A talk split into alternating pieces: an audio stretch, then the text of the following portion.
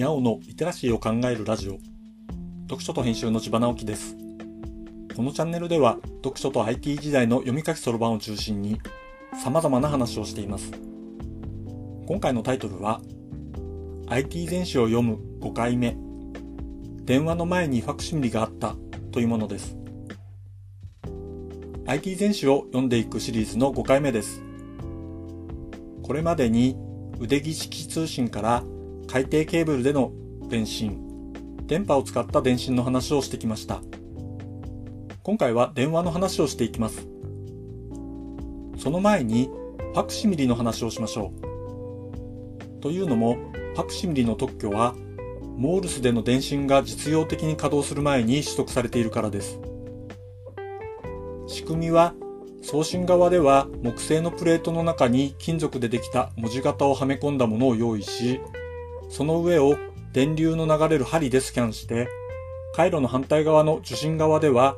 電解質で変色する紙の上で針を送信側と同じように動かすのです。すると、送信側の金属の文字型の部分だけ電流が流れ、それが受信側に伝わって、紙の上に文字のイメージが浮かび上がるという仕組みですね。この方法、現代のパクシミリでは読み取りが光学式になったり、途中の信号の送り方が変化したりしていますが、原理的にはあまり変わっていません。これが19世紀の半ばには考えられていただけではなく、フランスでは実用サービスまで登場していたそうです。電話が登場するにはもう少し時間が必要でした。有名なのはアレキサンダー・グラハム・ベルです。1876年3月に、ワトソン君来てくれないか、用があるんだ、と電話で伝えたのが始まりと言われています。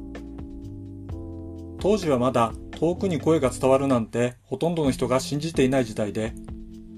アメリカ独立100周年記念の博覧会の展示でベルの電話のデモが行われ、シェイクスピアのハムレットのセリフやニュースを電話で送り、当時のブラジルの皇帝が受信機から声を聞き取って椅子から飛び上がって聞こえた聞こえたと叫んだという逸話があるそうです。このようなデモは電信線を使って離れた距離でも行われました。面白いのはデモではシェイクスピアだけではなく音楽も流されたことです。現在では電話と放送は別のものと考えられていますが、この当時はまだこれらが混然一体となっていて、とにかく電気で音が送れるんだというところから電話システムをビジネスにつないでいきました。電気を使うのは電信と同じですから、電信の設備を電話に転用することは可能なのですが、当時のアメリカでの電信大手は電話をあまり信じていなかったらしく、ベルが売り込んだ特許を買わずに、後年ベルが起こした電話会社に買収されてしまうということも起きたそうです。この話かなり興味深いと思うのです。というのは、現代の状況にちょっと似ているなと思うからです。コンピューターの技術が進歩した現代でも、実は電信的な技術にとらわれているのではないかということです。現代のコンピューターのユーザーインターフェースが人間にとって自然なものかというとそんなことはなく、人が人と話す当時の電話のようなより自然なインターフェースがより大きなビジネスにつながる可能性があって、今はその過渡期にあるのかもしれません。僕は既存の技術にとらわれているかもしれないなと改めて思いました。さて、ここまでの話は電線を使った電話のお話でした。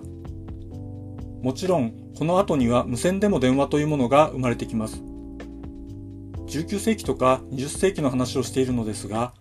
よく考えると我々が無線通信を普通に使うようになったのはごく最近のことです。次回は初期の無線電話の話をしようと思います。読書と編集では IT を特別なものではなく常識的なリテラシーとして広める活動をしています。詳しい内容については概要欄のリンクからまたは読書と編集と検索して猫がトップページに出てくるホームページをご覧ください。この配信の書き起こしをノートで連載しています。概要欄にリンクがありますので、フォローいただけると嬉しいです。今日もワクワクする日でありますように。千葉直樹でした。ではまた。